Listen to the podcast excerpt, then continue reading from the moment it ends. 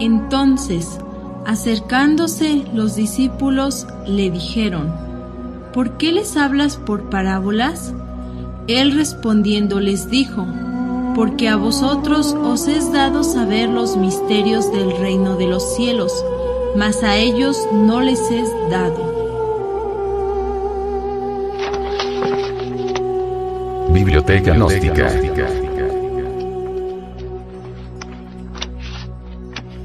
Libro.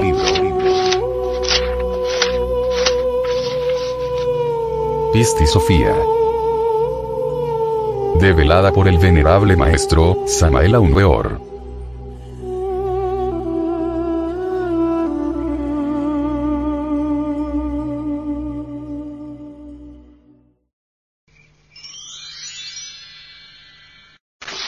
Capítulo 35 El segundo arrepentimiento de Sofía.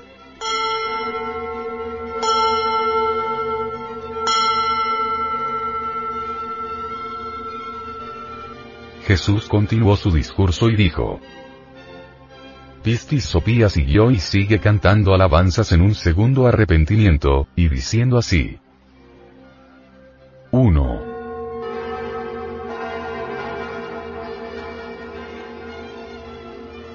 Luz de luces en quien he tenido fe, no me dejes en la obscuridad hasta el fin de mis días. 2.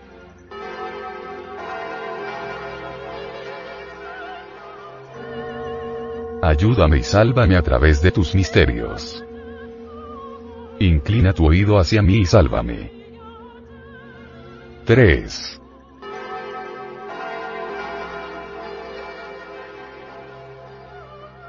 Que el poder de tu luz me salve y me lleve hasta los más altos aeones, pues tú me salvarás y guiarás a la altitud de tus aeones.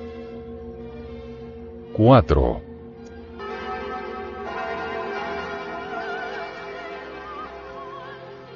Sálvame, oh luz, de la mano de este poder rostro de león y de las manos de las emanaciones del Dios obstinado. 5.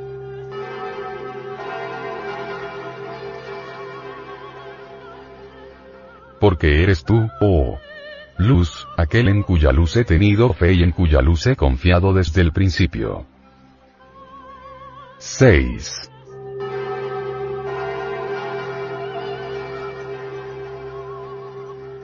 Yo he tenido fe en ella desde el momento en que me emanó y en el que tú mismo hiciste que yo emanase. Y he tenido fe en tu luz desde el principio. 7.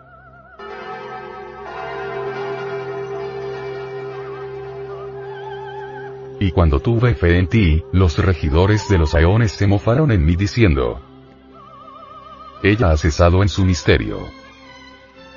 Tú eres mi Salvador y tú eres mi Redentor y tú eres mi misterio, oh luz. 8.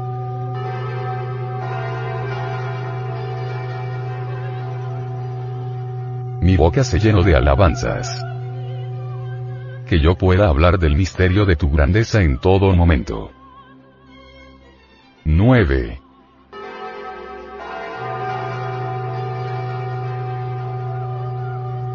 Ahora y por tanto, oh luz, no me dejes en el caos hasta el término de mis días.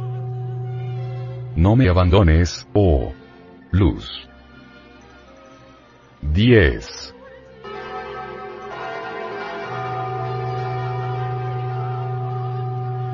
Pues todas las emanaciones de obstinado me han quitado todo mi poder luz y me han derrotado.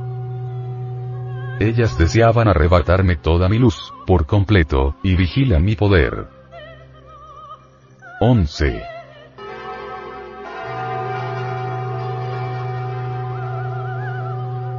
Unas a otras se dicen. La luz lo ha abandonado. Capturémosla y arrebatémosle toda la luz que hay en ella. 12.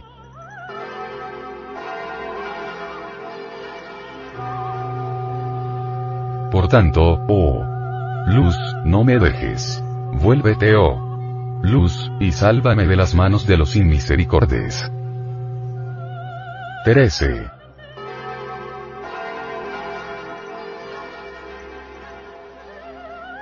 que aquellos que me arrebaten mi poder caigan y se vuelvan impotentes. Que aquellos que me arrebaten mi poder luz se vean envueltos en la obscuridad y hundidos en la impotencia. Este es el segundo arrepentimiento que Sofía pronunciará, cantando alabanzas a la luz. El Padre que está en secreto es el Padre de todas las luces, y a él se dirige el iniciado. El anciano de los días es el supremo Señor de todos los misterios. Cada uno de nos tiene su anciano cabalístico. Cada uno de nuestros ancianos de los días puede y debe salvarnos a través de sus misterios. El Padre de todas las luces, el viejo de los siglos dentro de nosotros, la parte superior de nuestro propio ser, puede salvarnos y llevarnos hasta los más altos aeones. El Dios obstinado, el ego animal, debe ser reducido a polvareda cósmica. El anciano de la luz es lo oculto de lo oculto, la bondad de las bondades, la misericordia de las misericordias. Del Padre que está en secreto hemos sido originalmente emanados, tú lo sabes. Nosotros como seres humanos, hablando esencialmente, como almas, somos el resultado de los distintos desdoblamientos del viejo de los siglos. Los regidores de los aeones, dentro de nosotros mismos, se mofan del bodhisattva caído diciendo, Has cesado en tu misterio, eres un cerdo que se revuelca en el lodo de la tierra.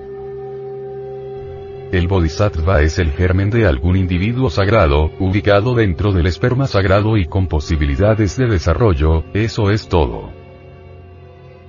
Indubitablemente, tal germen podría no desarrollarse y entonces la reencarnación resultaría un fracaso. Los bodhisattvas caídos siempre son un verdadero fracaso. El anciano de los días es el Salvador, es el Redentor, es el misterio de los misterios. Del anciano de los días emana el Cristo íntimo, mediante el cual el Padre nos salva. El Hijo es uno con el Padre y el Padre uno con el Hijo. Quien ha visto al Hijo, ha visto al Padre. El misterio de la grandeza del Padre de todas las luces es el misterio de todos los misterios. Del caos brota la luz. Cada uno de nos lleva el caos en sí mismo y dentro de sí mismo. Alquímicamente, el caos es el semillero del cosmos. El caos alquimista se encuentra en los mismos órganos creadores. Sofía no quiere quedarse exclusivamente en el caos, ella quiere ascender hasta el Aeón 13. El anciano de los días ayuda en su ascenso a todo iniciado que anhela subir al Aeón 13. El ego, el obstinado, aborrece a la pistis Sofía y la derrota sumergiéndola en el caos y en la desesperación.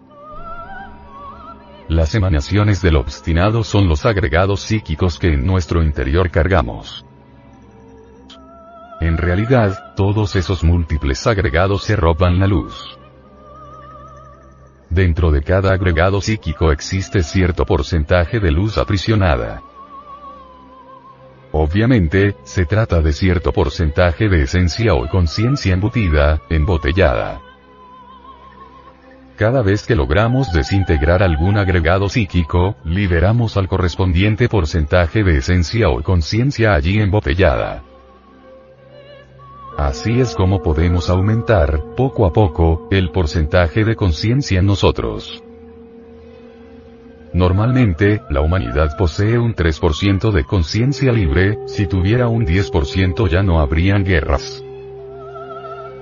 Los distintos adeptos que en los últimos tiempos se han sacrificado por la humanidad, durante fines del siglo XIX y parte del siglo XX, gozan de un 50% de conciencia despierta.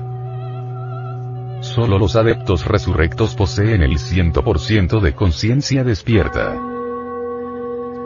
Los agregados psíquicos se multiplican dentro del animal intelectual, y como es lógico, le roban la luz. Cada agregado psíquico se ha robado un porcentaje de nuestra conciencia.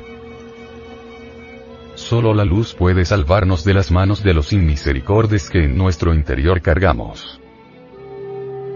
que aquellos que arrebaten el poder caigan y sean reducidos a polvareda cósmica. Este es el segundo arrepentimiento que Sopía cantará al anciano de los días, al Padre que está en secreto. El iniciado, lleno de pistis Sopía, canta al Padre de todas las luces y suplica.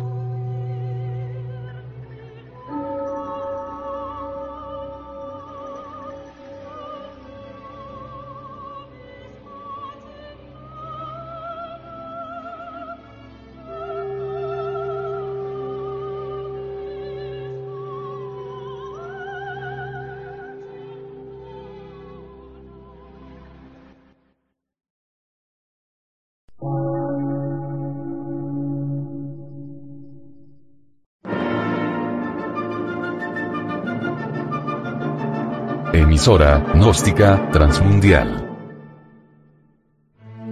Por una nueva civilización y una nueva cultura, sobre la faz de la Tierra.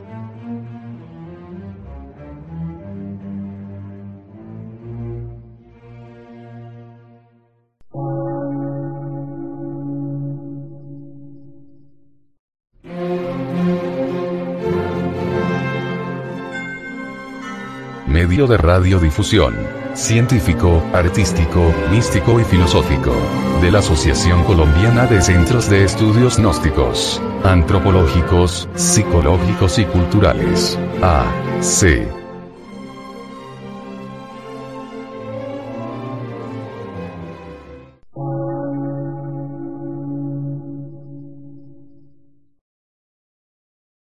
Lectura en movimiento. Difusión sin fronteras.